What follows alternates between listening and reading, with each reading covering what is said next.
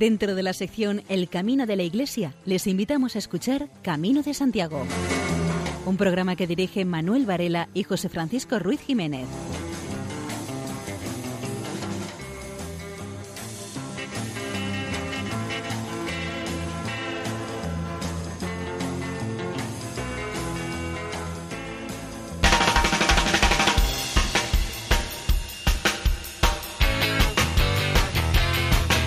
Queridos oyentes, les damos la bienvenida a una nueva edición del programa Camino de Santiago en la sintonía amiga de Radio María. Les invitamos a que nos acompañen una vez más en nuestra peregrinación virtual a través de las ondas, esta vez en un ambiente marcadamente otoñal.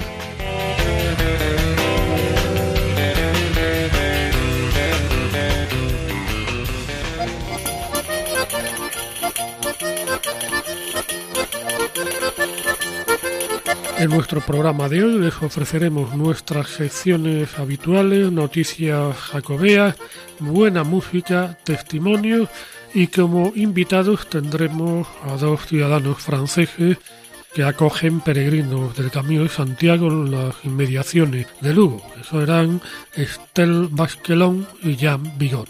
Y sin mayor dilación entramos en materia.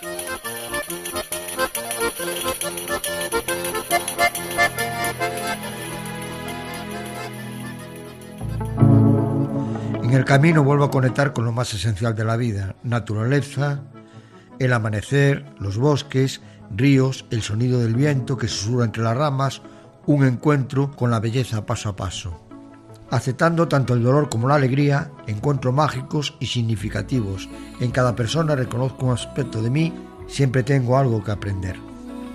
Cada vez que vuelvo al camino conecto con lo más esencial del hombre en la vida, volver a la naturaleza, ver amanecer antes que nadie lo pueda ver, sentir lo maravilloso que es ver que la luz gana la batalla a la penumbra de la noche, volver a contemplar los bosques, como pudieron contemplarlo los peregrinos que antaño recorrían lo que nosotros lo hacemos en la actualidad. Contemplar y recrearse en la pureza de los ríos de montaña, en sus aguas cristalinas, que nos dicen que no están contaminados por la mano del hombre. El sonido del viento que susurra en medio de las ramas, de los bosques que jalonan el camino el encontrar la belleza paso a paso. Aceptamos los buenos momentos y otros no tan buenos que cada día se presentan ante nosotros. Encontrar viejos amigos y con ellos celebrar los nuevos tiempos de nuestra amistad. Una amistad forjada por las jornadas que hemos pasado recorriendo el verdadero camino.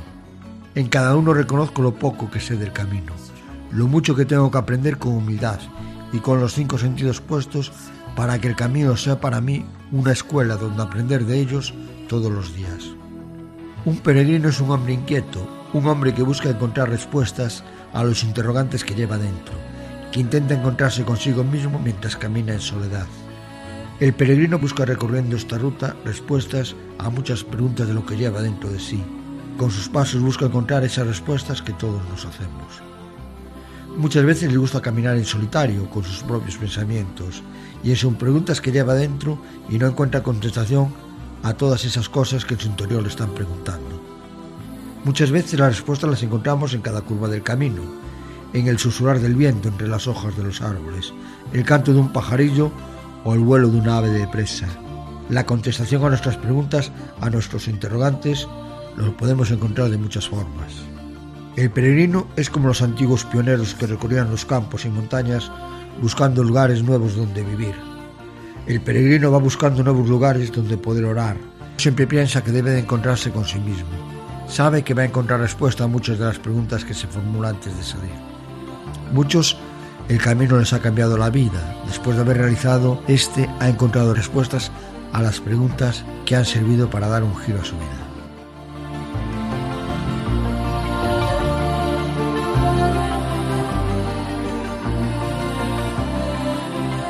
Madrigal a la ciudad de Santiago. Llueve en Santiago, mi dulce amor, camelia blanca del aire, brilla entenebrecida al sol. Llueve en Santiago, en la noche oscura, hierbas de plata y de sueño cubren la vacía luna. Miro la lluvia por la calle, llanto de piedra y cristal. Mira en el viento desvaído, sombra y ceniza de tu mar. Sombra y ceniza de tu mar, Santiago, lejos del sol, agua de la mañana antigua, tiembla en mi corazón. Federico García Lorca.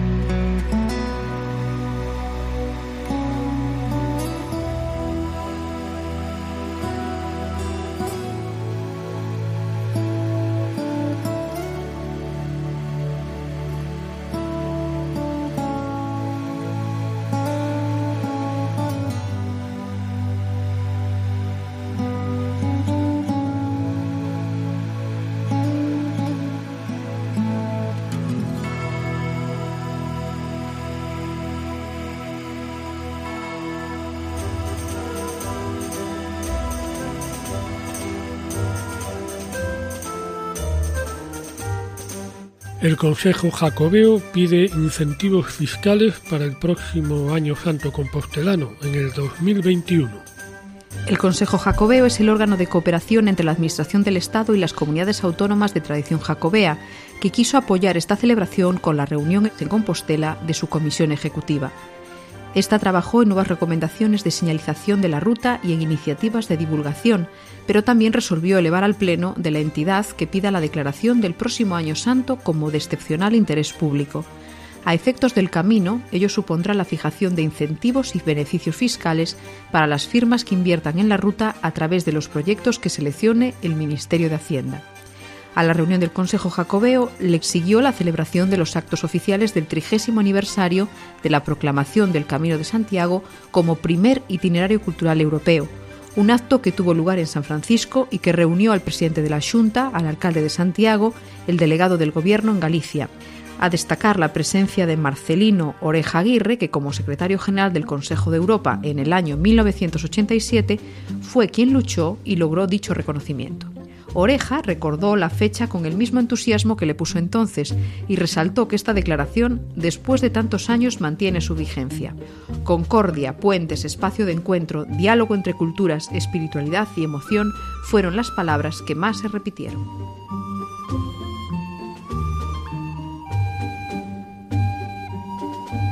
Guerra de flechas para desviar el camino.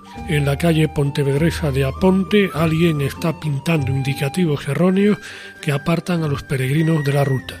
Alguien está pintando indicativos amarillos, de un color casi idéntico al de las flechas oficiales, que desvían a los caminantes de la ruta oficial. Es cierto que solo les hacen rodear unos metros para luego volver ya al camino, pero el asunto está levantando ampollas. Los peregrinos, al llegar al punto donde la calle real desemboca en la plaza Celso García de la Riega, donde está la estafeta, podrían seguir recto o coger por la calle de Aponte, que es por donde realmente pasaba el camino medieval. Ahí hay doble flecha, pero no guerra porque ambas flechas las pusieron los amigos del camino portugués, que consideran que en ese punto se puede ir por los dos lugares. El problema está unos metros más adelante, en la calle de Aponte.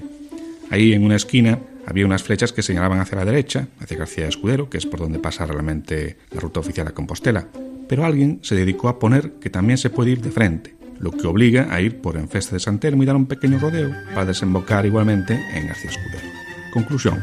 La pared tiene un buen número de indicativos, unos tachados, otros mal dibujados, en fin, una confusión total. ¿Y quién está detrás de todo este asunto? Nadie se atreve a hablar de culpables. El caso es que el asunto llegó a oídos de los amigos del camino portugués y no les gusta que se anden pintando flechas para confundir a nadie, porque al final la seriedad de los indicativos oficiales queda en duda. Lo que tiene que saber todo el mundo es que el Camino de Santiago oficial es por la calle Pontevedresa de Aponte. En la Asociación de Amigos del Camino Portugués dicen que sí, la señalización de las pruebas deportivas, al ser pintadas de un amarillo parecido al de las flechas jacobeas, pueden confundirse y consideran que sería mejor ponerlas en una tonalidad distinta. De hecho, en la calle Barón también había pintadas flechas de color amarillo, sí, un poco más fluorescente que las del camino, que nada tenían que ver con la ruta de peregrinaje a Santiago.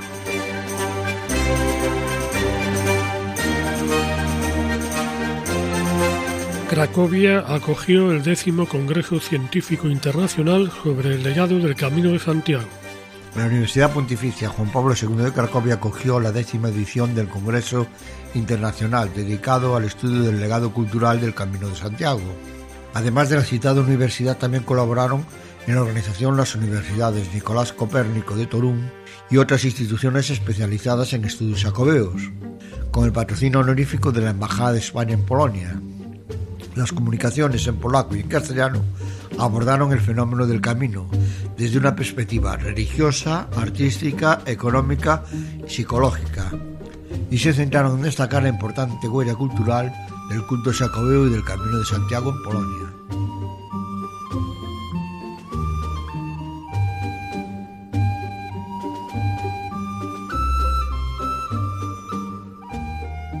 Consejería de Cultura y Turismo de Castilla y León está tramitando un nuevo decreto para regular los albergues de la comunidad y, entre varias medidas, diferencia entre los situados en el Camino de Santiago, con una singularidad más allá de lo turístico, de los de carácter general y vacacional.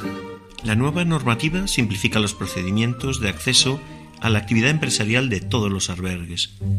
Basta con la presentación de una declaración responsable sobre el cumplimiento de la normativa aplicable, sin que se tenga que esperar a una resolución administrativa para ejercer el negocio, adaptándose así a la regulación de la Unión Europea.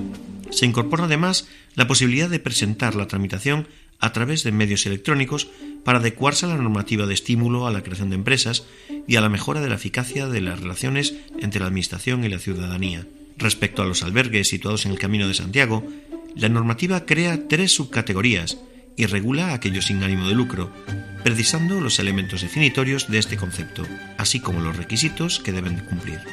Finalmente, el decreto incorpora dos anexos que regulan el distintivo identificativo de los albergues, los turísticos y los del Camino de Santiago en el primero, y los de albergues de los peregrinos sin ánimo de lucro en el segundo. El proyecto de decreto permanecerá publicado en el portal del Gobierno Abierto de la Junta de Castilla y León para dar respuesta al trámite de audiencia pública y participación ciudadana y recibir las sugerencias de quienes quieran contribuir al mismo.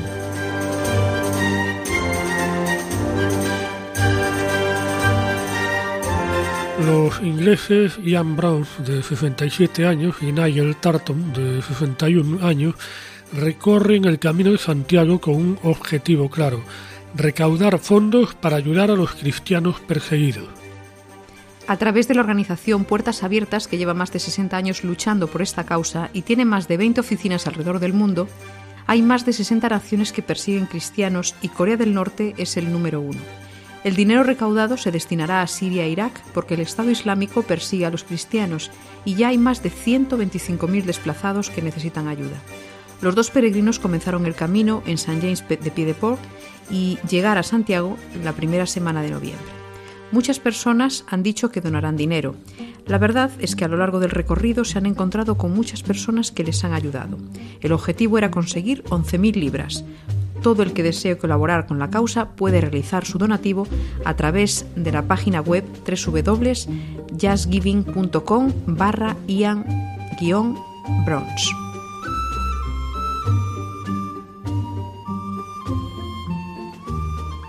Camino de Santiago se reivindica con las jornadas del trigésimo aniversario del Congreso Internacional Jacobeo de Jaca. Hace 30 años, Jaca acogió el primer Congreso Internacional del Camino de Santiago, que supuso el punto de partida de lo que hoy en día representa el camino. Aquel congreso fue germen de la Federación Española de Asociaciones de Amigos del Camino de Santiago y planteó las bases sobre la atención a los peregrinos y para conmemorarlo se celebran unas jornadas los próximos 1, 2 y 3 de diciembre. El Congreso de este año es una mezcla adecuada de conocimiento del entorno, de la cultura, un recuerdo de lo que han sido 30 años tanto en la atención de peregrinos como en lo referente al camino, sobre todo una visión de futuro. En el diseño de estas jornadas ha participado la Asociación de Amigos del Camino, Jaca Jacobea, y ha destacado que además de las ponencias se abrirán unos coloquios que serán muy interesantes para poner en común ideas y experiencias. Habrá mesas redondas y varias exposiciones paralelas. Además, se han previsto visitas culturales y turísticas y la presentación de las actas del Congreso. Las inscripciones de las jornadas gratuitas pueden realizarse a través del teléfono 974 356 002 974 356 002 y en el correo electrónico jornadasjacobeas@aitojaca.es. La Asociación de Amigos del Camino Jaca Jacobea también se ha encargado de la digitalización y de corregir y maquetar las actas del Congreso de 1987 que se regalarán a los asistentes. En la organización participan el Ayuntamiento de Jaca y el Gobierno de Aragón.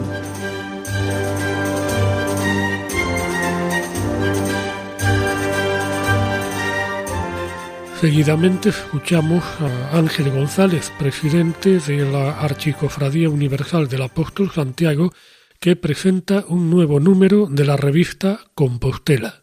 Este último número de la revista Compostela tiene, como todos los anteriores, un sentido misceláneo. Se abordan distintos temas en relación con lo que llamábamos el mundo jacobeo. Este año está especialmente dedicada al tema de la peregrinación. Y ya en la introducción se comentan y se valoran las cifras récord de peregrinos que se están alcanzando en estos últimos años. En concreto, aparecen las cifras a 31 de septiembre de este año, las cifras de peregrinos que vienen a recoger la Compostela y la cifra de aquellos que manifiestan que su objetivo es fundamentalmente religioso y cristiano o religioso cristiano y otros. Este carácter que tiene el número de este año ya aparece reflejado en la portada, en donde aparecen dos peregrinos justamente a pocos metros de llegar a la meta. El pie de foto dice acariciando la meta. En el sumario aparecen varios trabajos dedicados al camino. La imagen del peregrino hoy y en el futuro es un trabajo de don Segundo Pérez. El apóstol Santiago y la fe en Jesucristo del profesor Fernández Lago. La peregrinación del beato Ramón Llull al sepulcro del apóstol Santiago. Una peregrinación que, como él dice en varias de sus obras, marcó su vida marcó su existencia. Este es un capítulo de un libro editado en Palma de Mallorca, en edición trilingüe, con motivo del centenario de Ramón Llull. Santiago de Compostela, en 1909, es otro de los trabajos. Una peregrinación a Santiago de Compostela de André Repsomen. La batalla del clavijo, una representación novedosa en el retablo de la iglesia de Santiago de Taboada. Realmente es novedosa con respecto a lo que son las representaciones plásticas de la batalla del clavijo, en las que fundamentalmente se ve al apóstol y al capitán cristiano en tan vencedor. Aquí, por el contrario, aparecen los dos bandos enfrentados en el momento previo a la entrada en batalla retos y ofertas pastorales para la nueva evangelización de los caminos de Santiago, de don Gonzalo Tejerina. Luego aparece un capítulo eh, curioso que ya lleva varios números editándose, que es la compilación de sellos y parroquias de Santiago de España. En este caso aparecen los correspondientes a la provincia de A Coruña. Es un documento curioso de un cofrade y muchas veces peregrino que ha recorrido todas las parroquias de titularidad de Santiago recogiendo los sellos. Aparece también un trabajo sobre Santiago Apóstol, Santiago el Mayor, protector de Laurea Città de, di Capici. Un cofrade italiano nos manda este interesante reportaje sobre su parroquia. Por último, hay un capítulo dedicado a lo que es la vida interna de la Archicofradía Universal del Apóstol Santiago y otro de la Iglesia en los caminos, que de algún modo resume lo que es la labor que hospitalarios, voluntarios, albergues, etcétera, etcétera. Escuchamos Begin de Begin del disco Sen de Cole Porter, interpretado por Ella Fitzgerald.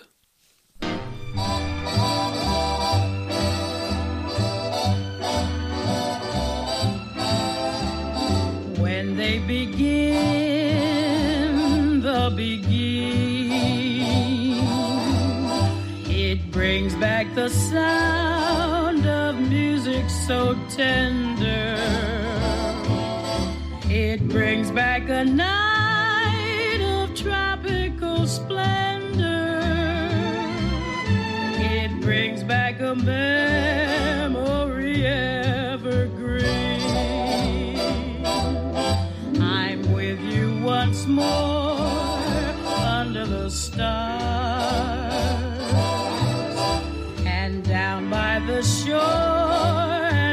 Orchestras playing, and even the palms seem to be swaying. When they begin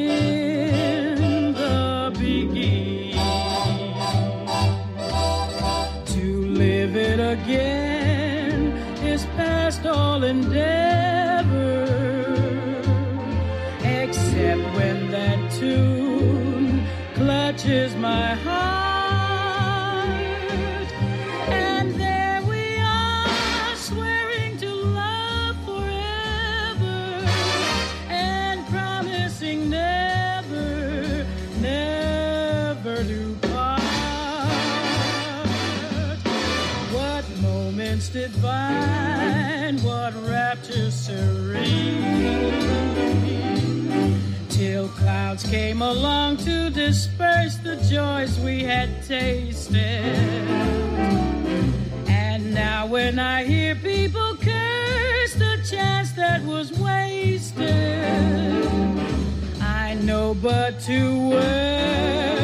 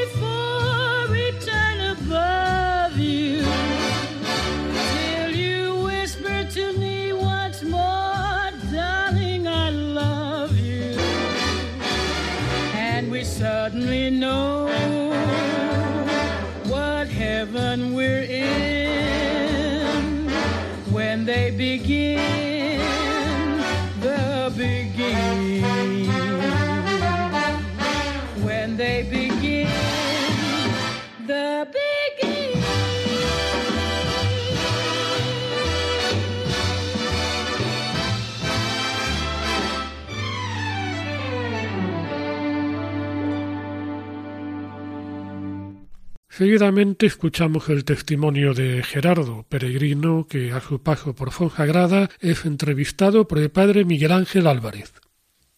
Hablamos hoy con Gerardo, un peregrino que ya casi a las puertas del invierno llega a Fonsagrada en un día ya frío, medio lluvioso, y no lo voy a presentar yo. Quiero que se presente él, que nos diga quién es y, y de dónde viene y también por qué está haciendo el Camino de Santiago. Mi nombre es Gerardo Holguín y soy del sur de California, en Estados Unidos, y me encuentro en la peregrinación a Santiago de Compostela. Me bautizaron ah, del bebé y alrededor de los 12 años me dicen, yo en realidad casi no me acuerdo, que hice la confirmación. Todo por motivos de tradición. Ah, yo nunca conocí la iglesia, nunca fui a ninguna misa con mis padres o con ninguno de mis familiares. Una o dos veces tras una, una boda un bautismo, sí atendí, pero no me acuerdo nunca ir a misa. Ya hoy en día tengo 35 años y de los altos y bajos de la vida, que ha tenido poquito más bajos que altos, se me cumplieron las cosas un día y después se me bajaron otra vez. Y tenía yo mucha gente alrededor de mí diciéndome que estamos rezando por ti, Gerardo. Y gente de diferentes fes, no eran todos católicos. Y otra vez me empe- empezaron a acomodar todas las cosas. Un año pasó y todo estaba bien, otra vez. Por alguna razón esta vez no me pude dar yo todo el crédito. Se lo tuve que dar a Dios. Ahora estuve con la complicación de, pues, ¿a cuál iglesia cristiana voy? Tanta iglesia, tanta gente que estaba rezando de mí de diferentes fes cristianas. Cristianas, pero de diferentes... Algo me dijo, yo en la cabeza pensé, toda la vida, Gerardo, te has, te complicado la vida. Te bautizaron católico, ve a la iglesia católica, a ver. Y simplemente le puse yo en Google, iglesia católica cerca de mí. La iglesia estaba bien cerca, pero no se veía de la calle donde estaba.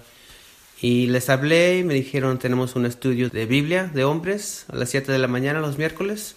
Ven, y llegué y me gustó y después ahí me dijeron los hombres, um, hay un estudio del catequismo, otra hora, y tenía esa hora libre y me quedé y fui a misa, mi primer misa ese domingo. Después hice un cursillo, hice mi primera comunión y cuando estoy en casa voy a misa diario, todas las mañanas. Y ahora, pues haciendo el Camino de Santiago, supongo que para afianzar, para seguir buscando ese encuentro más profundo con Jesucristo, ¿no? Exactamente. Unos amigos ya me habían invitado a Londres y de ahí ellos iban a ir a otro lado y yo dije, no, yo voy a ir a Roma y fui a Roma y fui a Lourdes. Después empecé el camino del norte en Irún. Muchas gracias, nos alegra conocer tu testimonio y también deseamos que llegues eh, felizmente a Santiago, que te encuentres con el apóstol Santiago y que él te lleve pues a, a Jesucristo de un modo nuevo. Muchas gracias, Gerardo. Muchísimas gracias. Están escuchando Camino de Santiago en Radio María. Manuel Varela entrevista a dos ciudadanos franceses que acogen peregrinos del Camino de Santiago en las inmediaciones de Lugo, Estelle Basquelón y Jean Vigor.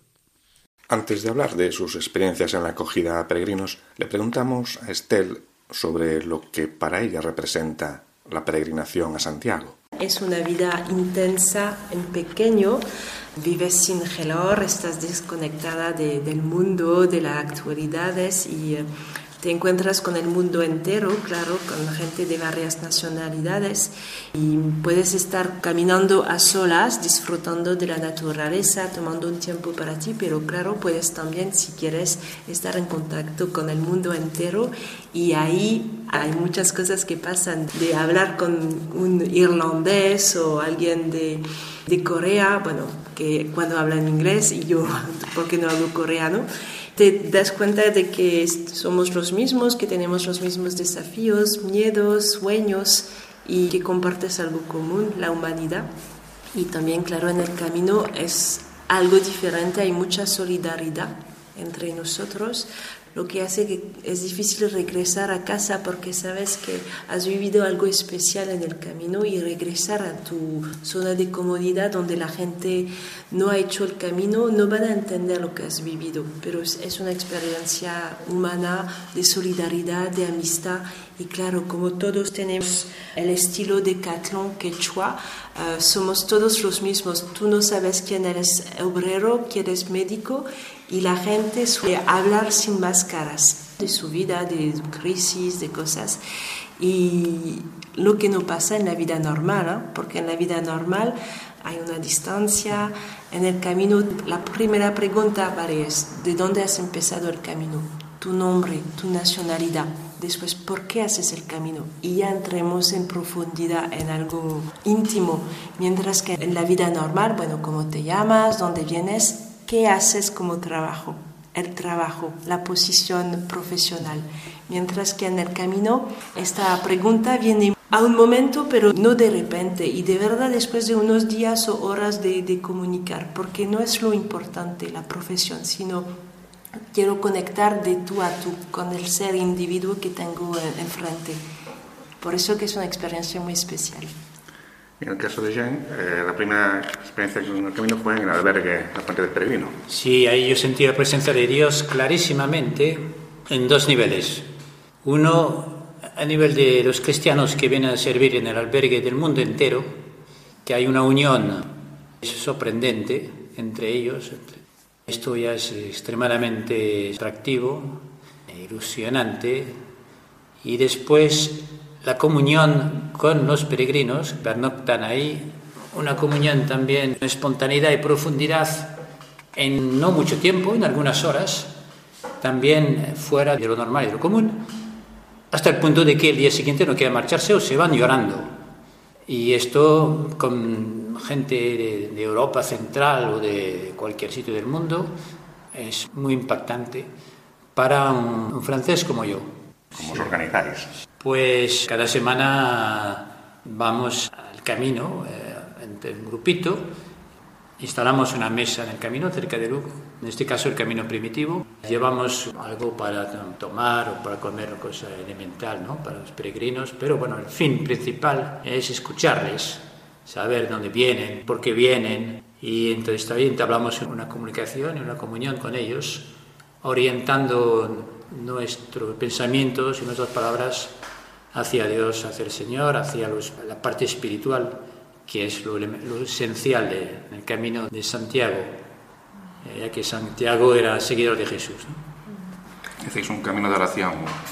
Hicimos, para preparar este proyecto, hicimos una caminata de oración con la iglesia para descubrir el camino, descubrir como peregrinos lo que en peregrino iba a haber, pero también orar, bendecir la tierra.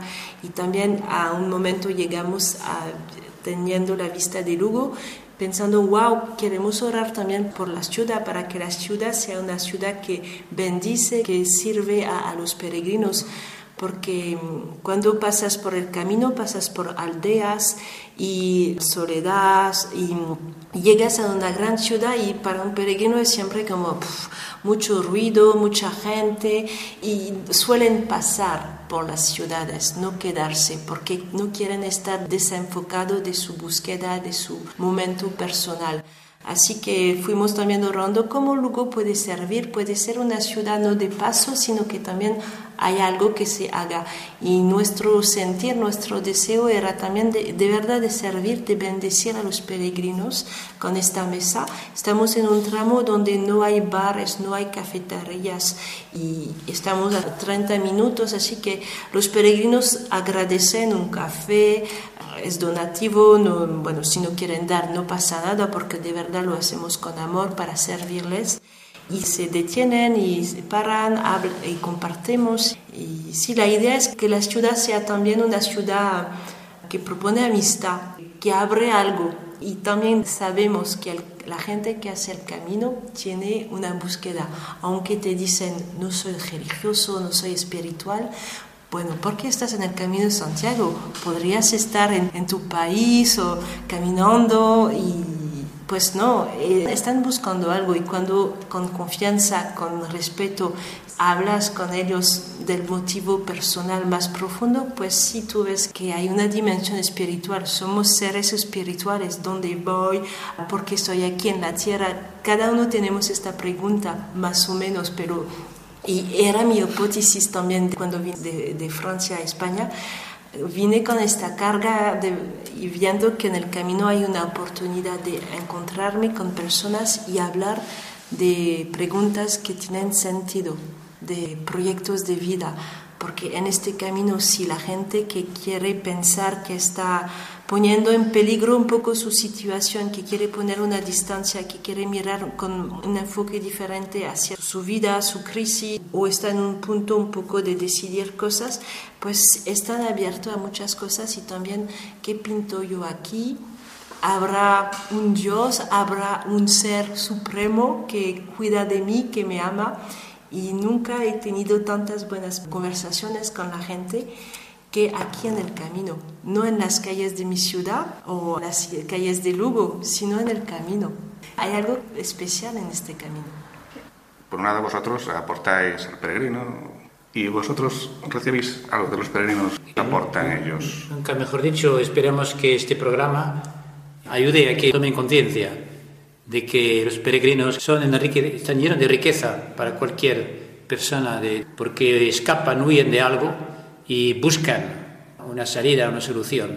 Entonces representan un río de vida que busca su cauce y entonces esto para quien nos escucha atentamente es una fuente de vida y de descubrimientos.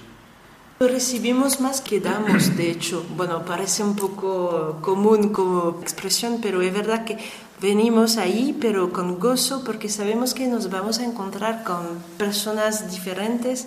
El viernes pasado nos encontramos con un señor, no voy a dar el nombre por respeto, un señor de 76 años de Argentina. Y él nos decía, yo vine al camino primitivo para hacerlo entero, Oviedo-Santiago, y vine a España para el camino.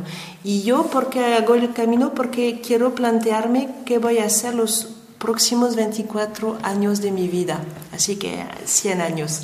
Y nos comentó cosas de su hijo, hablando de, bueno, el tiempo de jubilación, con la edad un poco mayor, de cómo me siento útil o inútil en la sociedad. Y para nosotros que somos un poco más jóvenes, pues fue también como un señor muy filósofo que te comparte su experiencia de la vida. Otro día nos encontramos con una chica que al final se quedó en mi piso una chica que dormía en tiendas de campaña y yo era como tenía un poco preocupación para ella. Y al final se quedó unos días en mi, en mi piso. Y hablemos, modelé mi fe, compartí mi fe, orando antes del desayuno, antes de la comida, antes de la cena, orando, bendiciendo a los alimentos. Y hablemos de, de la fe. Y ella como que entiendo cosas pero al mismo tiempo ¿Por qué Dios quiere ser visible? ¿Por qué Él quiere ser agradecido? Es una falta de madurez de parte de Dios.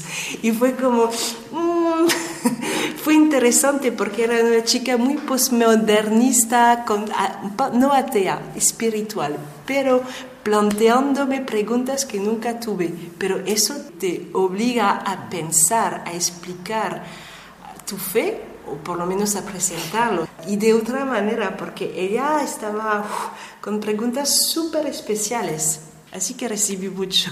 No, y animamos a, a los españoles a que eh, estén atentos cuando están eh, en una ciudad donde pasa el camino. Estén atentos, den valor a estas personas que vienen de 10.000, 20.000 kilómetros o, o más cerca, porque ahí hay una fuente de, de vida que es una pena desperdiciarla, de que vienen eh, gratis, pagan ellos el viaje.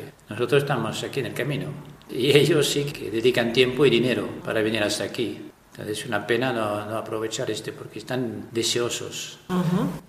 Entonces, damos gracias a Dios y por esta posibilidad de poder expresar ¿no? esta, esta realidad que tenemos aquí al lado. En el camino no necesitas ir hasta el fin de la tierra, solo necesitas estar en el camino, porque las naciones vienen en el camino. Así que el mandamiento que tenemos de, Jesús de ir hasta el fin de la tierra a ser uh, discípulos, pues no, nosotros no necesitamos ir a misión. Ya puedes al lado de tu casa, si tienes el camino, puedes salir, puedes caminar unos metros, kilómetros con el peregrino y compartir, escuchar. O puedes hacer el camino entero, que es precioso, con muchos paisajes, todo eso. Pero sí, o sea, nosotros os animamos a hacer parte de este camino. Seguidamente escuchamos a la cantante Lucía Pérez en la sintonía del programa Destino Santiago.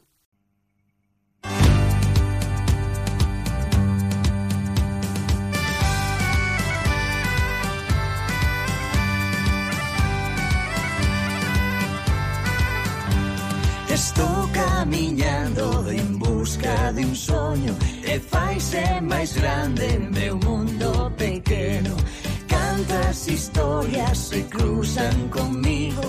Cantos segredos se esconde o camiño Nada, nin sol, nin a chuvia Nin frío, nin vento me poden parar.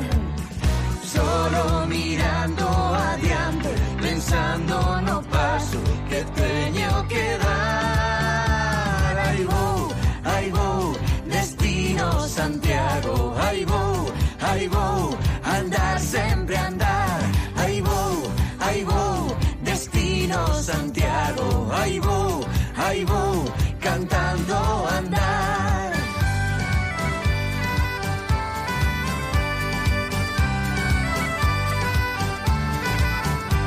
Da igual en que terra meus pés fan pegar. Mañá outros tantos terán que Nada, nin sol, nin a chuvia Nin frío, nin vento me poden parar. Solo mirando adiante Pensando no paso que teño que dar. Aí vou, aí vou Destino Santiago. Aí vou, aí vou Andar, sempre andar. Aí vou, aí vou Destino Santiago Aí vou, aí vou Cantando andar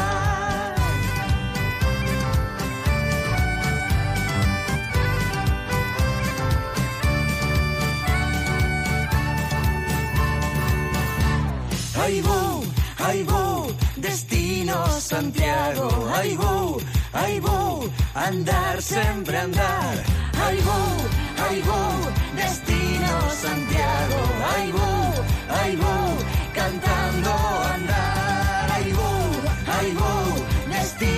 Santiago. Vou, aí vou, andar, sempre andar. Aí vou, destino Santiago. Aí vou, aí vou, cantando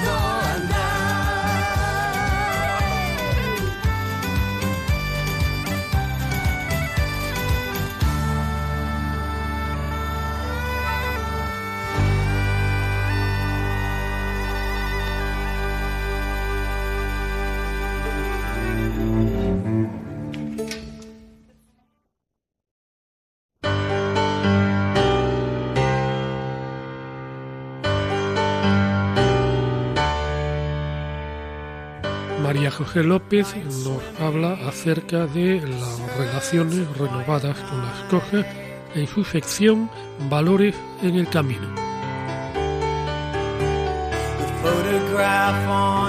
Hoy comenzamos un nuevo bloque de Valores en el Camino que hemos extraído del Manual del Voluntario de Acogida Cristiana en los Caminos, una publicación de la Catedral de Santiago. Relaciones renovadas con las cosas. El hombre contemporáneo usa y gasta muchas cosas. La moda, el consumismo, la publicidad, todo ello nos hace sentir que son imprescindibles para ser nosotros mismos y para ser valorados por los demás. Eso mismo les pasa a tantos peregrinos que llegan su mochila de artilugios innecesarios porque no saben vivir sin ellos. O eso creen. Otros son por si acaso los necesitan en el camino. No quieren prescindir de las comodidades y las seguridades de estas cosas que nos proporcionan en la vida ordinaria. Cuando la mochila se carga de artilugios, simplemente no se puede caminar, se convierte en un obstáculo insufrible. Algunos, después de tres o cuatro días, van a la primera oficina de correos para facturar todo esto a su casa. Y cuando tienen poco a mano lo que puede cargar cómodamente, descubren que también se puede vivir con eso poco. Ha sido un despojamiento obligado que nos ha hecho ver lo innecesario de muchas cosas. Al mismo tiempo, hay otras a las que en la vida corriente no damos ningún valor y que sin embargo se vuelven no solo una necesidad, sino un verdadero disfrute. Por ejemplo, un vaso de agua, una ducha, una sopa caliente, las teníamos ahí siempre, pero no las valorábamos. Realmente el camino está poniendo en quiebra nuestro sistema de necesidades, demostrándonos que vivir es más sencillo de lo que parece. Es lo que se llama la simplicidad de la peregrinación. Cuando este descubrimiento se hace patente, aprendemos a vivir de una forma nueva.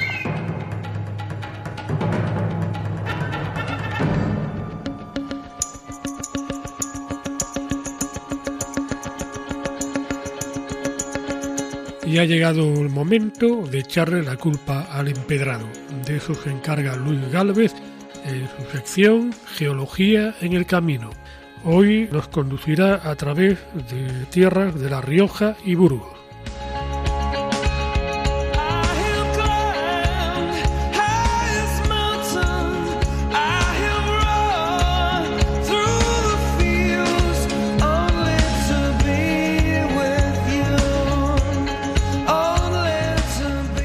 El siguiente destino se trata de la localidad de Navarrete, situada sobre un promontorio de las facies del Oligoceno superior, Mioceno inferior, que destacan por su color rojizo y grano fino, trabajables a la talla.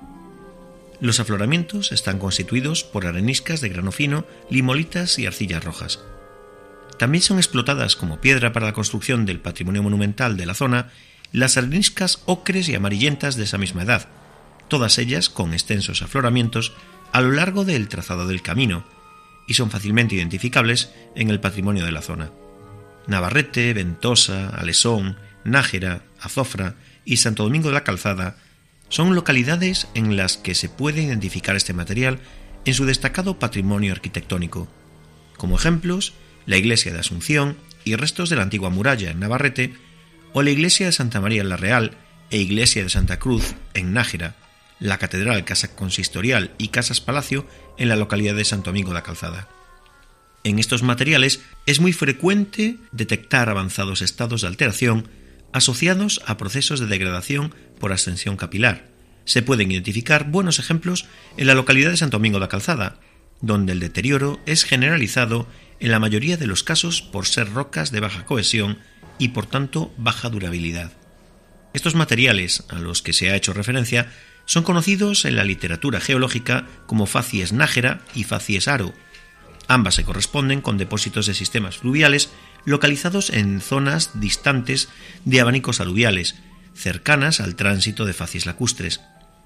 A medida que nos desplazamos hacia el oeste, estos materiales van perdiendo importancia en la geología, frente a la aparición de grandes afloramientos de limolitas, arcillas y niveles de areniscas y margas yesíferas, de edad mioceno inferior Mioceno superior. Todavía el empleo de los materiales areniscosos de grano fino de las facies aro y nájera sigue siendo una constante como material de construcción en el patrimonio de las localidades de Grañón, Castil Delgado, Viloria de Rioja y Belorado, en la provincia de Burgos, pero alternando con el uso de yesos y cantos de los depósitos cuaternarios de glacis y abanicos aluviales que presentan gran continuidad cartográfica en la zona. La presencia de estos materiales yesíferos ha quedado constatada en localidades como Belorado o Sotilla de Rioja, donde aparecen como un conjunto con más de 80 metros de espesor.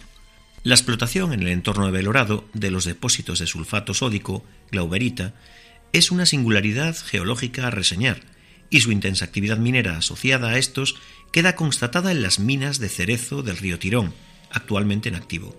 En estas zonas se dieron durante el Mioceno inferior las condiciones geológicas y climáticas necesarias para la implantación de ambientes lacustres, hidrológicamente cerrados, donde precipitara la glauberita. Se cruza el río Tirón abandonando la localidad de Belorado, entrando en un nuevo valle dominado por la curiosa ermita de la Virgen de la Peña, en la localidad burgalesa de Tosantos, pegada y excavada en la roca yesífera, constituida por los depósitos del Mioceno inferior, Mioceno superior, pisos orleaniense vallesiense. Están ustedes en la sintonía de Radio María.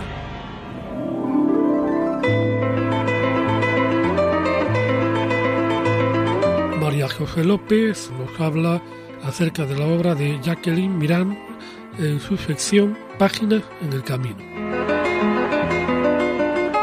Jacqueline Mirand es natural de la región francesa de Burdeos, donde nace en 1925. Licenciada en Historia por la Universidad de París, desde muy joven se dedicó a viajar por todo el mundo y así adquirió una experiencia muy importante que ha enriquecido notablemente sus novelas. Como los grandes narradores, las vivencias cosmopolitas van por delante de la creación literaria. Es autora del doble asesinato en la abadía, de 1998. Es una novela de misterio en la que suceden dos asesinatos en las inmediaciones de la abadía de Jotenfag, un peregrino que iba a Santiago y un juglar. El bordón del peregrino guarda el objeto delator, un anillo que conducirá a la identidad del asesino, Raymond de Plech. Este malévolo personaje había matado años atrás a su hermano para quedarse con la herencia y vuelve a matar al peregrino porque conocía la truculenta historia del primer crimen.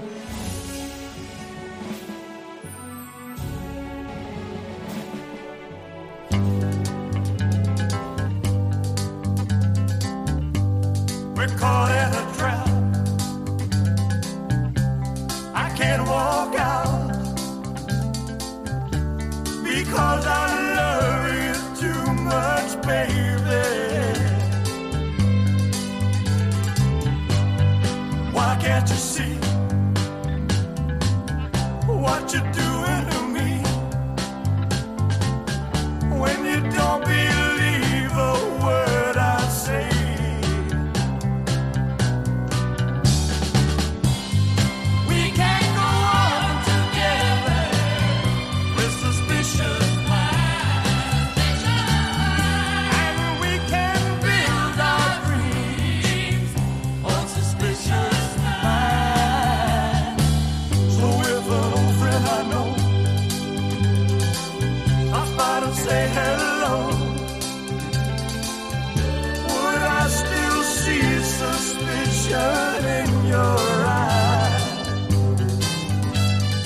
Hemos llegado por hoy al final de nuestra peregrinación nocturna. Hasta la próxima emisión, que el apóstol Santiago nos acompañe.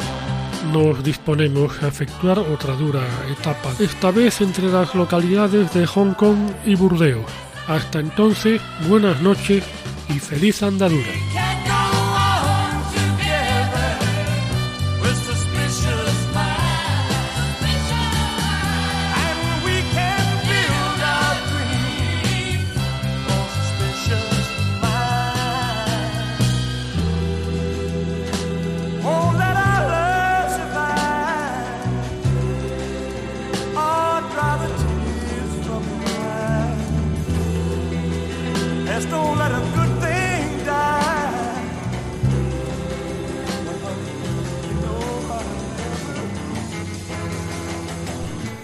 escuchado en Radio María Camino de Santiago, dirigido por Manuel Varela y José Francisco Ruiz Jiménez.